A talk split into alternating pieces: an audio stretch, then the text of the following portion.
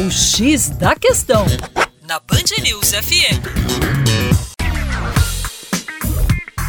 Olá, ouvinte! Como vai? Tudo bem? E você já ouviu falar das doenças não transmissíveis? Eu vou citar algumas aqui.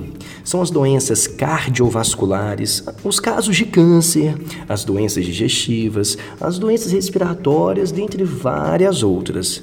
O interessante é que essas doenças não transmissíveis, chamadas de DNT, são geralmente associadas aos países mais ricos. Isso porque são nações que oferecem mais fartura de alimentos industrializados e onde a tecnologia leva as pessoas a se movimentarem menos, potencializando, portanto, a incidência de doenças cardíacas e respiratórias crônicas.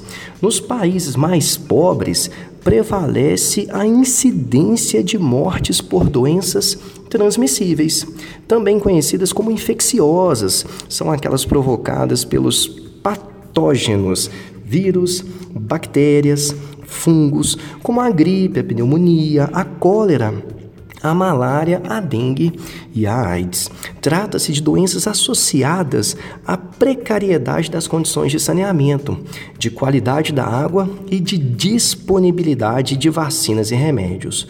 Ou seja, são circunstâncias que intensificam as contaminações. Este quadro é particularmente mais grave na África subsaariana, a região mais pobre do planeta.